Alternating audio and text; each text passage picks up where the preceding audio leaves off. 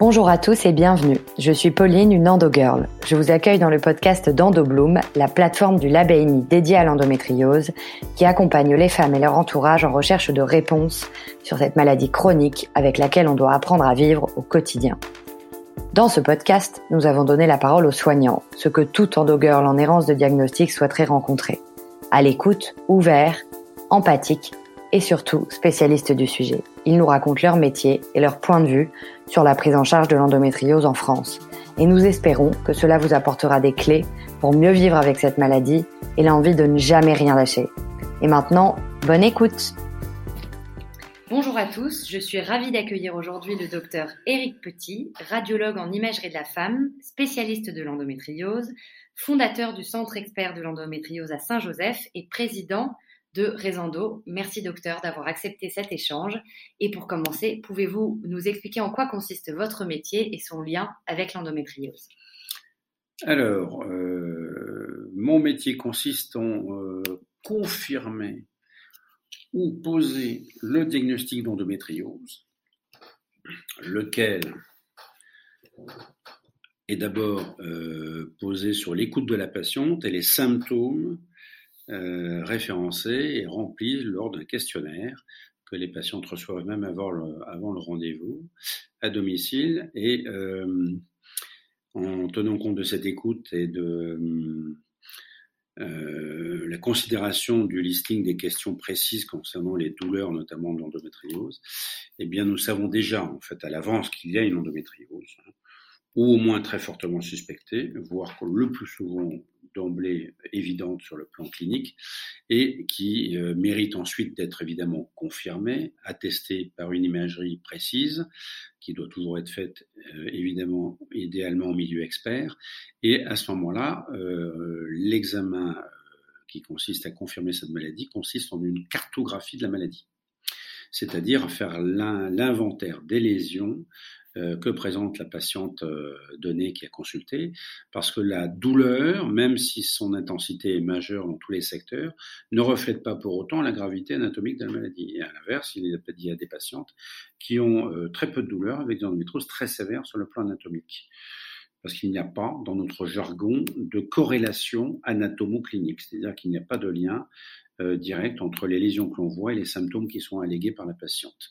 Et c'est qui fait toute la difficulté du diagnostic, parce que le plus souvent, paradoxalement, ce sont souvent les, les endométrioses, les femmes qui ont une endométriose la plus légère anatomiquement, qui sont souvent les plus douloureuses. Hein, pas toujours, bien sûr, mais parce qu'il y en a qui cumulent hein, les inconvénients, avec des formes à la fois sévères qui exposent un plus grand risque d'hypofertilité, et non de stérilité d'ailleurs, mais d'hypofertilité et évidemment des douleurs intenses.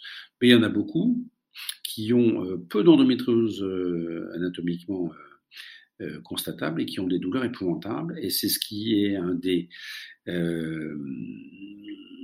contributeurs à l'errance diagnostique parce que le plus souvent, comme ces patientes ont des douleurs épouvantables et que la plupart ne voient pas ne dépistent pas l'endométriose à bon escient, eh bien, ne la trouveront pas, renvoient la patiente chez elle en disant, Madame, franchement, comme on vous l'a dit, vous êtes folle, c'est dans votre tête, et on n'est pas loin de euh, vous cataloguer comme historique, et éventuellement de vous adresser au psychiatre, ou au psychologue, ou au psychothérapeute. Malheureusement. Mais c'est en train d'évoluer. Et alors, pour remonter un petit peu dans le temps, euh, pourquoi vous vous êtes spécialisé sur l'endométriose et comment vous avez fait?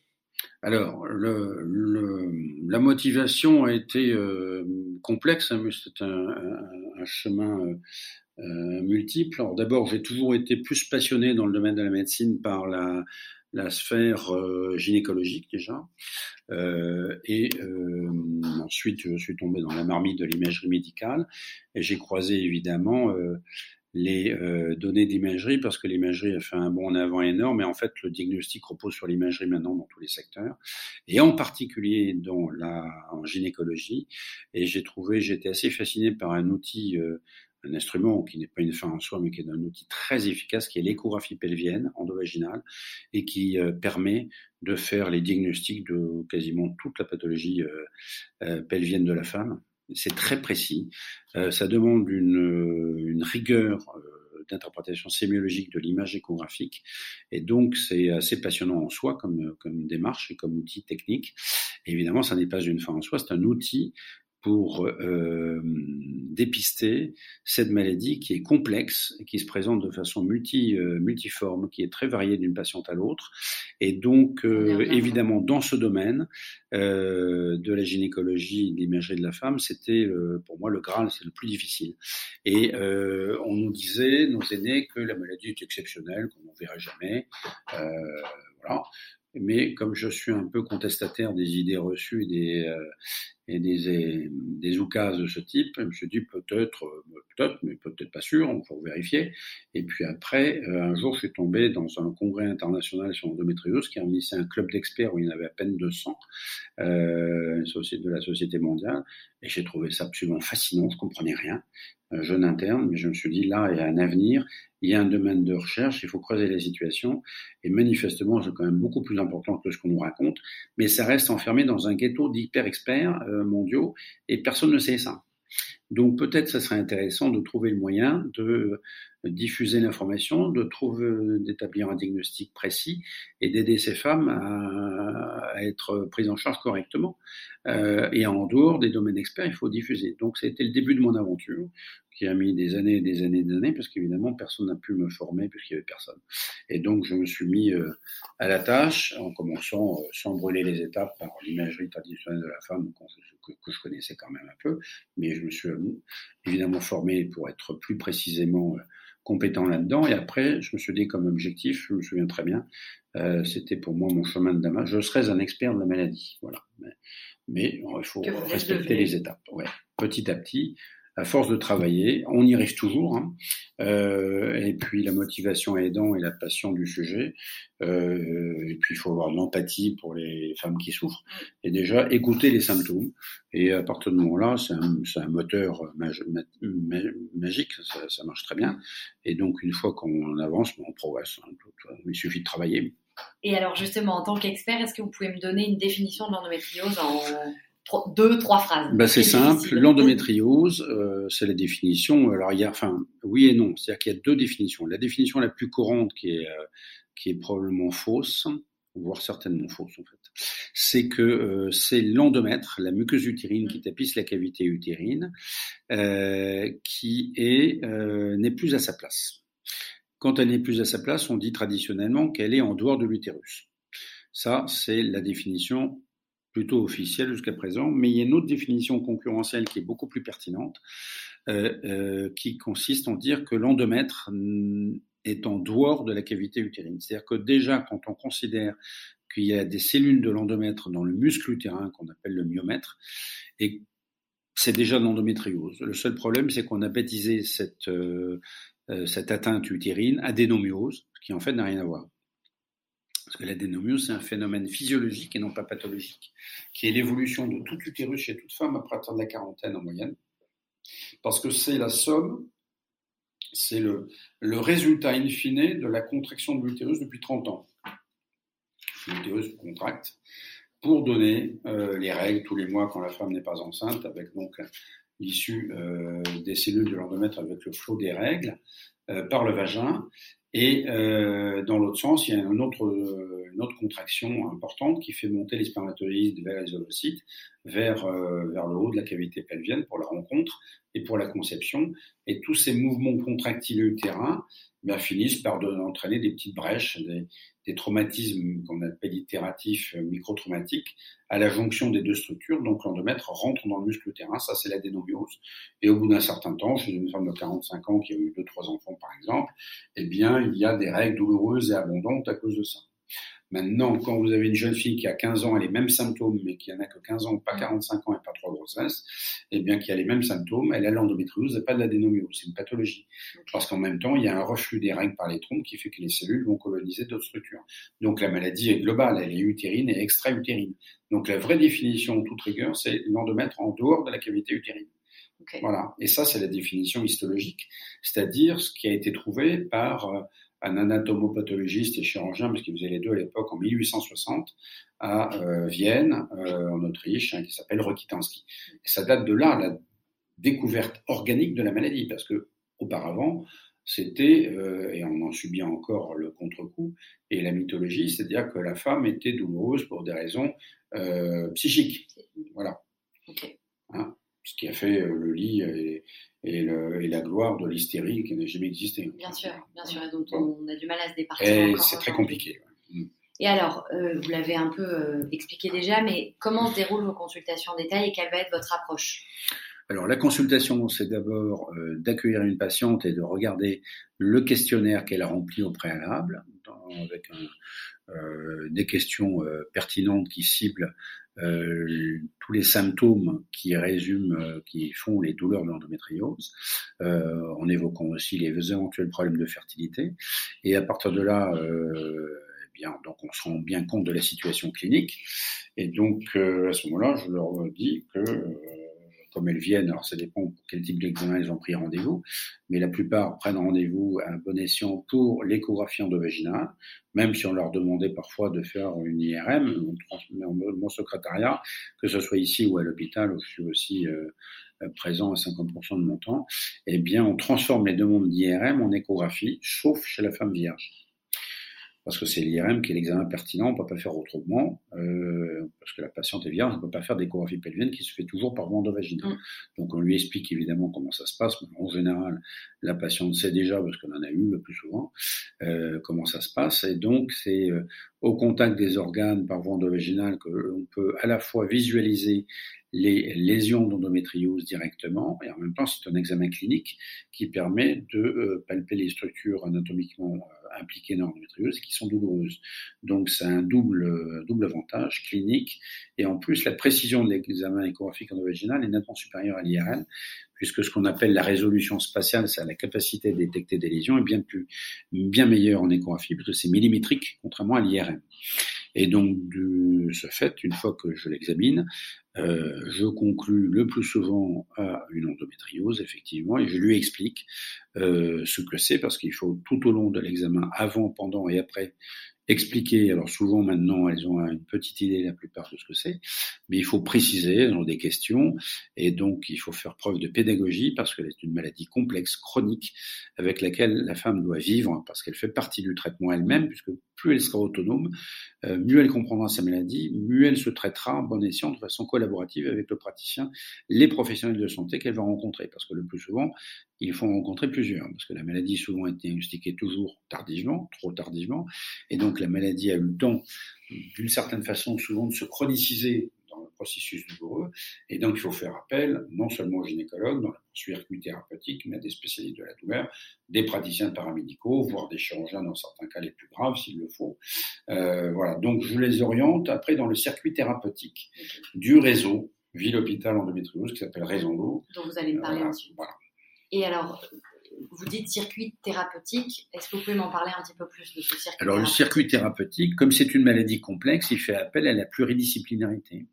C'est-à-dire qu'on pratique le traitement de base de fond, effectivement, officiel l'endométriose, c'est l'hormonothérapie, la pilule, hein, pilule ou traitement hormonal, euh, qui, euh, pris en continu, permet de supprimer les règles, ce qui n'a rien à voir avec une ménopause artificielle, mais supprime de fait, d'une part, déjà la contraction utérine douloureuse, donc les règles douloureuses et abondantes, et ensuite euh, permet donc de stopper l'évolution de la maladie, puisqu'il n'y a plus de reflux des règles par les trompes, et ça fonctionne très bien. C'est-à-dire que euh, la pilule non seulement freine, mais stoppe l'évolution de la maladie.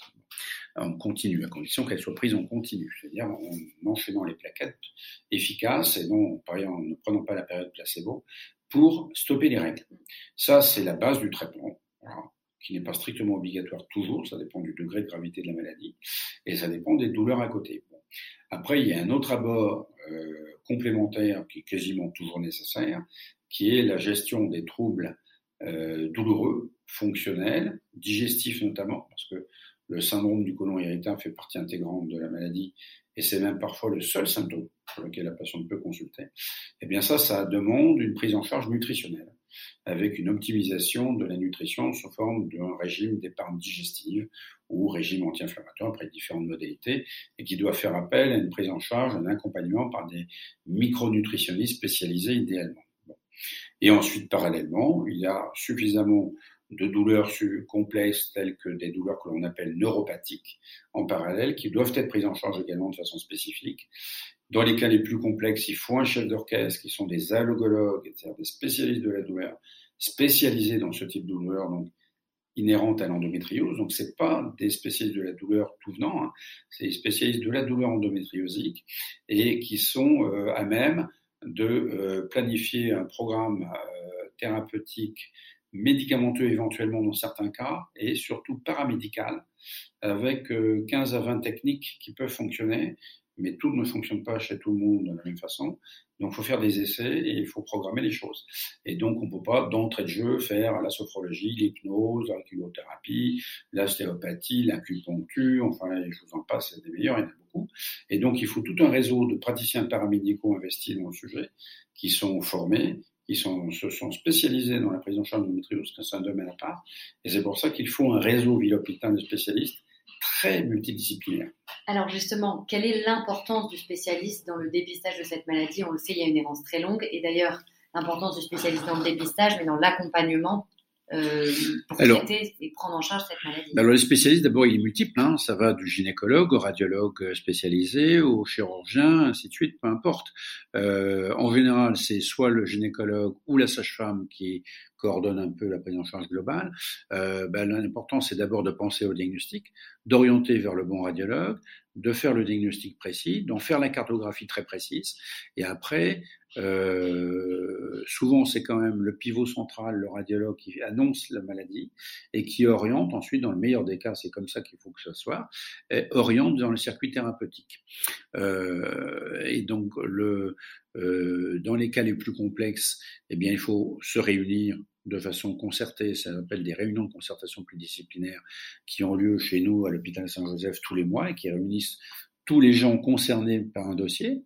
C'est-à-dire qu'autour de la table, souvent, on est euh, une vingtaine, euh, et ça va du psychologue au radiologue, en passant par l'éventuel chirurgien consulté, la gynécologue ou la sage-femme ou le, euh, l'ostéopathe, et ainsi de suite, de façon à mettre en commun toutes les connaissances que nous avons pour telle patiente et, lui proposer un plan thérapeutique optimisé pour elle, qui ne sera pas le même que celui de la voisine. Et certaines relèvent d'une chirurgie lourde, complexe, donc à ce moment-là, parfois, il faut compléter avec certains types d'examens pour programmer l'intervention et euh, qu'elle voit les chirurgiens adaptés, parce que parfois des, certaines formes d'endométriose sont suffisamment complexes pour toucher non seulement l'appareil génital, mais aussi digestif et urologique. Et donc il faut trois chirurgiens dans la salle. Et donc ça, ça se programme, ça se fait pas au hasard. Et avec avant une carte GPS très précise de la maladie, parce que les chirurgiens, il est hors des questions qu'ils découvrent la maladie en opérant. On le sait, on sait tout avant. Hein, grâce à une cartographie radiologique précise faite par des experts de la maladie. Et on se réunit autour d'une table, on affiche tout ça, on montre le dossier, on discute du cas, et si l'on décide que pour la patiente c'est le mieux la chirurgie, on lui propose, par exemple, cet axe thérapeutique, évidemment, et euh, si elle acquiesce pour le geste, en lui donnant les avantages et les inconvénients éventuels et les risques, eh bien après on l'opère et après on continue à la suivre parce que c'est une maladie chronique. Ce n'est pas un geste chirurgical qui règle définitivement tous les problèmes. Euh, c'est aussi une prise en charge de la douleur qui continue, c'est une prise en charge des troubles nutritionnels, c'est une prise en charge de l'hypofertilité éventuelle.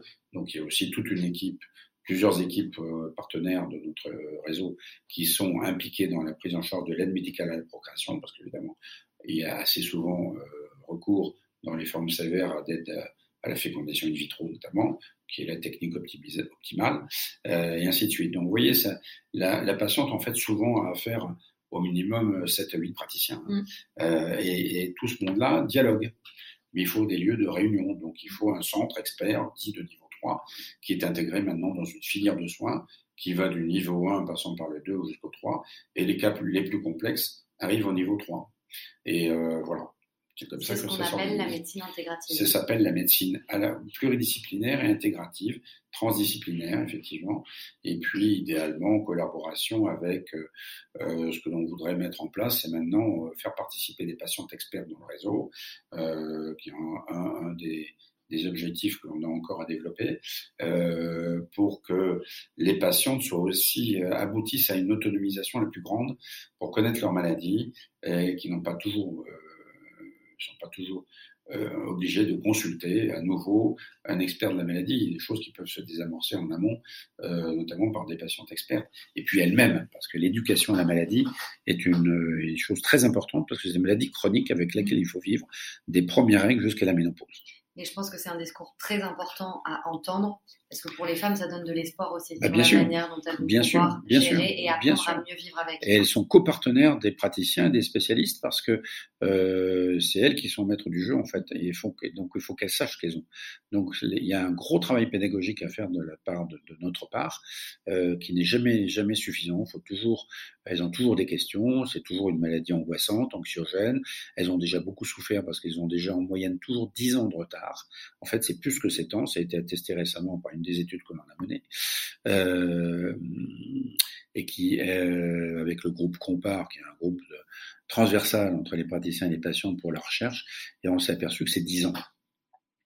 Donc en fait, c'est déjà long, 10 ans, ben, oui. En fait, c'est et, et pour l'instant, on n'a pas l'impression que ça baisse beaucoup, parce qu'il y a encore beaucoup de réticence et de non-écoute de la plainte.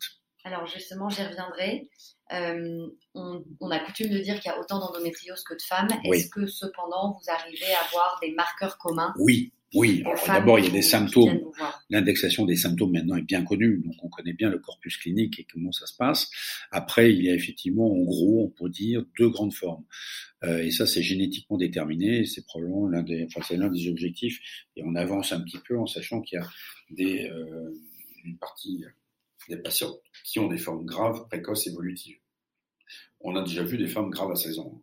Ok. C'est pas les mêmes que celles qui arrivent à 30 ans avec une endométriose légère ou modérée, qui ont même, qui ont évidemment des douleurs épouvantables parce que ça s'est chronicisé sur le plan neuropathique avec la, la boucle vicieuse de, euh, du rétrocontrôle dans le centre de la douleur cérébrale. Et donc évidemment, euh, là, c'est compliqué aussi, même si elles sont pas graves anatomiquement. Mais celles-ci, alors il faut faire attention aux mots qu'on emploie. Une, euh, une femme qui souffle le martyr tous les jours, on peut pas lui dire que sa maladie n'est pas sévère.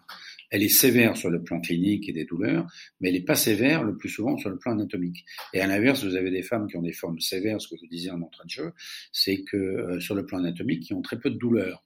Par exemple, c'est, euh, on le sait épidémiologiquement, c'est le cas des asiatiques pour 80% d'entre elles. C'est connu. Toutes celles quasiment qui viennent me voir, qui sont euh, un profil asiatique d'origine, sont protégées par la douleur, probablement pour des raisons génétiques, et consultent pour hypofertilité. Bon, donc euh, c'est euh, c'est un symptôme à soi seul, sauf qu'il est souvent tardif, parce que la patiente consulte en général jamais. de plus en plus tardivement, autour de 35 ans. hein. Et donc là, effectivement, la problématique est à la fertilité en priorité, pas à la douleur.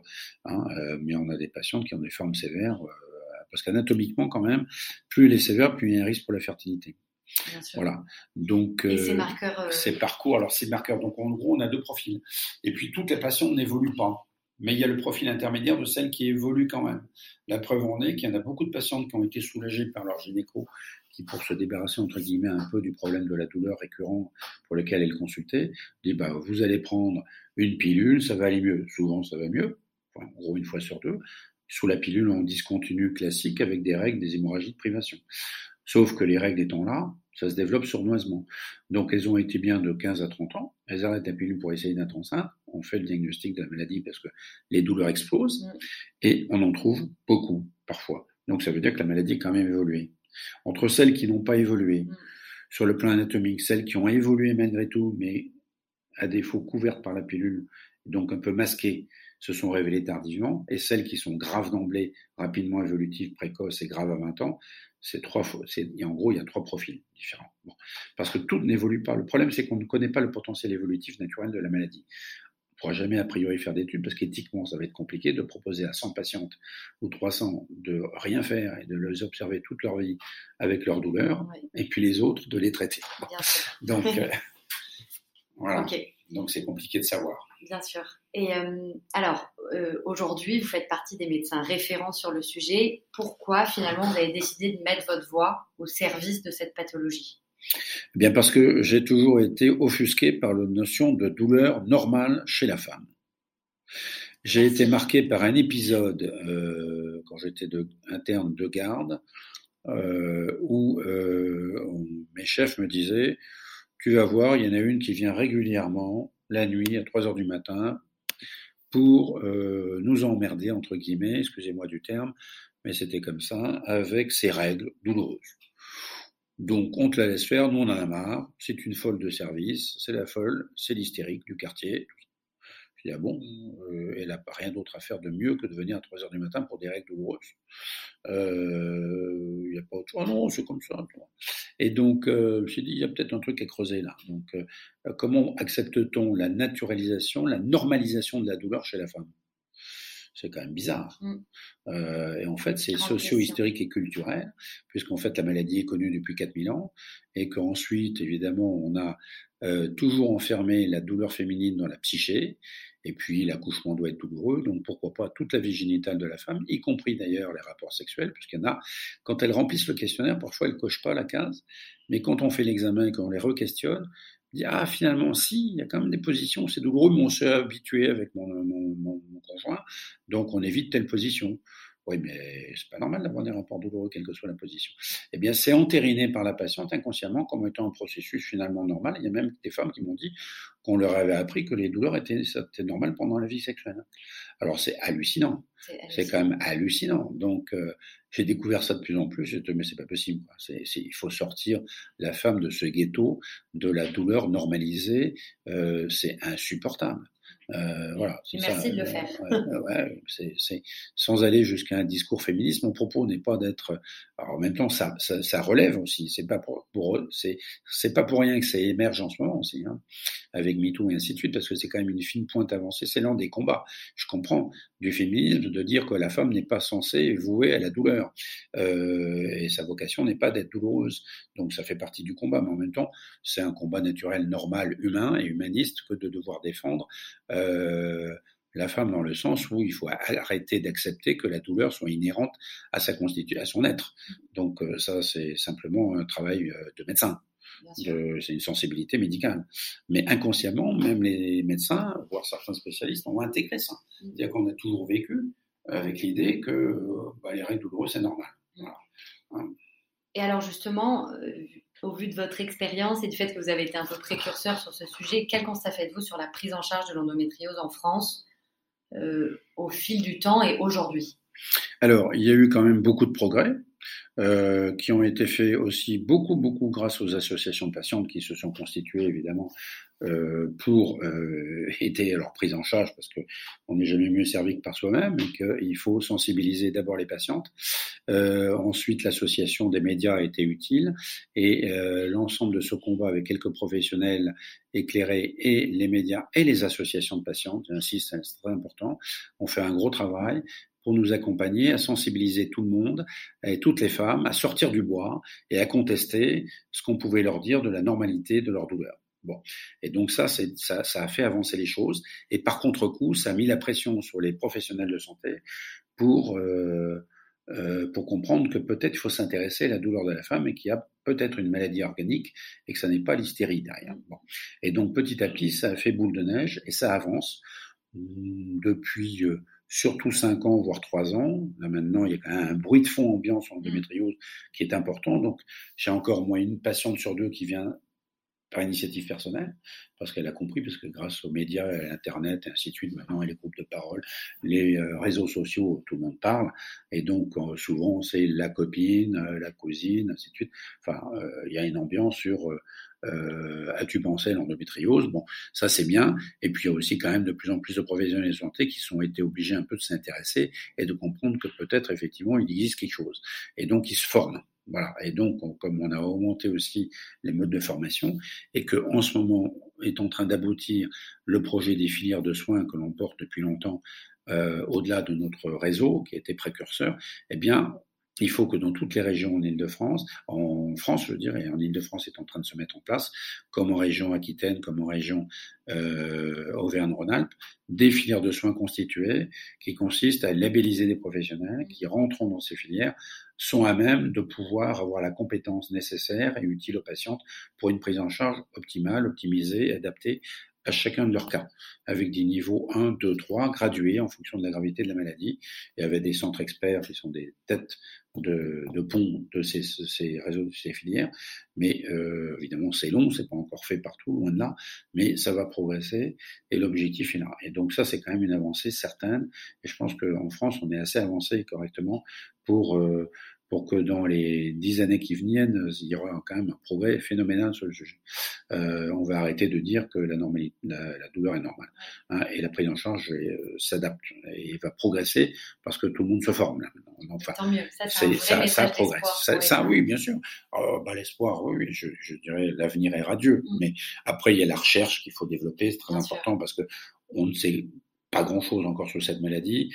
Euh, le diagnostic reste imparfait, euh, les moyens euh, thérapeutiques sont encore très imparfaits. Hein, euh, donc euh, évidemment, sur le plan de la recherche fondamentale, il y a énormément de travail et c'est ça va se faire parce que il y a déjà une fondation pour la recherche qui a été créée par l'association Domain qui va permettre de booster ça. L'INSERM se prend en charge aussi l'affaire. Donc de toute façon, dans les dix ans à venir, la recherche va être nettement augmentée et ça c'est très important parce que c'est comme ça qu'on va finir par éradiquer la maladie avec d'une part un dépistage précoce, parce qu'il ne faut pas oublier qu'il faut le faire le plus tôt possible dès l'adolescence, et ensuite il faut pouvoir euh, diagnostiquer plus simplement pour le maintenant. Donc il y aura peut-être des biomarqueurs, et enfin il y aura une, euh, un traitement déconnecté des hormones qui sera le bienvenu parce que pour l'instant les traitements hormonaux sont imparfaits, souvent mal tolérés, mal acceptés par les patientes.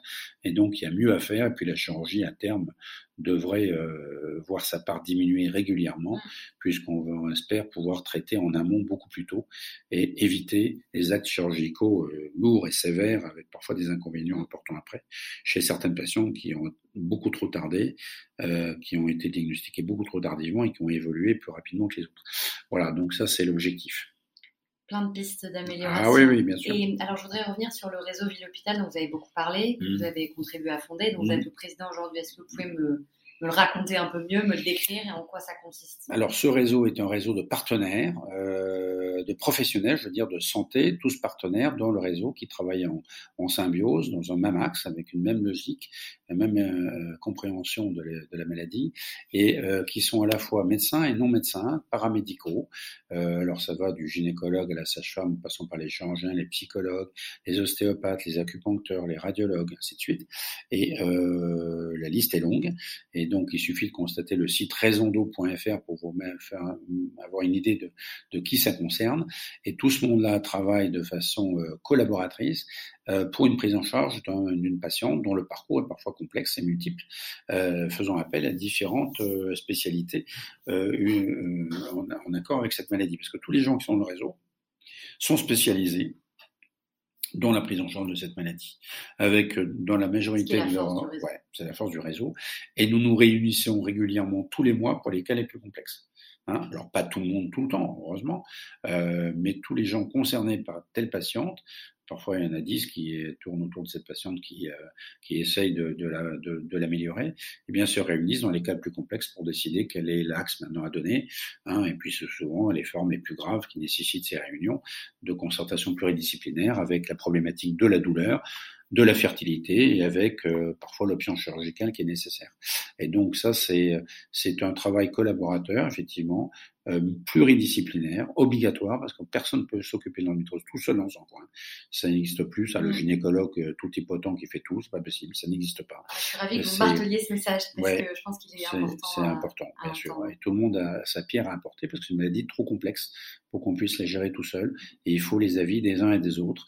Et euh, en particulier, mettre en avant la prise en charge de la douleur, qui est très compliquée. Mm. Et donc, il faut vraiment euh, développer encore cette prise en charge de la douleur euh, sous forme d'une médecine intégrative et qui euh, n'est pas du tout, ne relève absolument pas de la chirurgie seule. Ça, c'est une hérésie. Euh, chirurgie, c'est parfois, hélas, nécessaire, mais c'est loin de tout régler. Et en particulier pour la douleur, c'est pas si simple que ça. C'est pas la panacée, comme croient certaines patientes, qui sont parfois très déçues au décours d'une chirurgie. Mm. Alors, celles qui sont les plus sévères en bénéficient toujours pour la douleur, c'est vrai, au moins en partie, mais rarement complètement.